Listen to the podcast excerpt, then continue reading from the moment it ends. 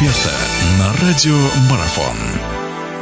Друзья, всех приветствую. Наш эфир продолжается. Мы вновь говорим о спорте. Вновь на очереди у нас хоккей. В КХЛ наступает период 1-4 финала. Мы вот обо всем, что видели в 1-8, о том, что предстоит нам увидеть, так небольшой анализ проведем.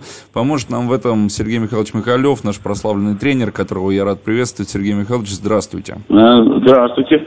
Сергей Михайлович, ну что, давайте начнем с пары СКА «Локомотив» и начнем прежде всего с «Локомотива». Насколько это неожиданно, что «Локомотив» сумел ну, выбить э, «Динамо» Динамо. Из да, давайте, давайте начнем с Запада, они раньше начинают. Да, какое впечатление оставил Локомотив, э, ну, если состав... Вы знаете, тут по многим причинам радует, радует успех Локомотива, радует, что э, команда возрождается.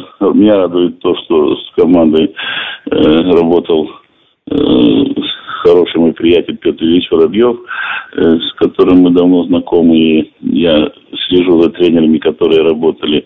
Я думаю, что и его есть заслуга в том, что э, локомотив такой. И я рад, что э, команда навязала лидеру нашего чемпионата, чемпиону, скажем, такую игру, в которой э, «Динамо» не смогло решить, хотя я давал прогноз, что борьба будет очень сложной, но в принципе я считал, что Динамо должно пройти. Поэтому это редкий случай, редкий случай, когда э, как-то Сафронов выступая говорил, э, что мы хотим повторить э, рекорд Салават Юлаева, когда Салават Юлаев выиграл гладкий чемпионат и выиграл первенство. Ну, я почему обратил внимание, потому что это было пример слова Тилаеви, но он забыл про, про, про другой рекорд, который с приставкой антирекорд, наверное, когда на следующий год мы выиграли гладкий чемпионат, в первом раунде вылетели. Вот и получилось так, что «Динамо» повторила вот, это, вот этот рекорд Салават Юлаева.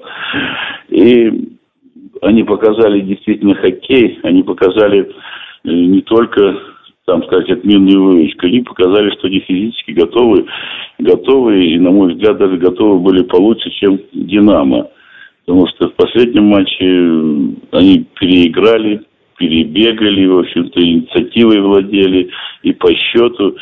И что не характерно, конечно, для команды Олега Марка, что «Динамо», «Динамо» вот свой такой основной козырь, можно сказать, и она в первом раунде, по сути дела, проиграла э, локомотиву. Так что это была замечательная серия, которая, я думаю, что останется в памяти всех нас и специалистов, и болельщиков. И, естественно, хотелось бы, чтобы, ну, да, по крайней мере, мне хотелось бы, чтобы локомотив э, в этой серии э, с Питером тоже показал то, то, что он э, в первом раунде сделал, чтобы он показал такую же игру. И сейчас ну, опять же, опять же, опять же, я думаю, что Питер, наверное, все-таки выиграет, но в душе-то хочется что-то такого неожиданного, как то, что ну, Да, вот уже, уже говорите слегка так аккуратно, да. Я вот про это и да. хотел спросить. Аппетит же он во время еды приходит. Хватит вот да, этой, как да, говорят, да, наглости да, и дерзости. Да, да, да, да.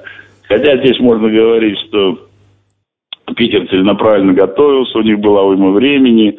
Но зато эти еще не отстыли от той борьбы. Я думаю, что,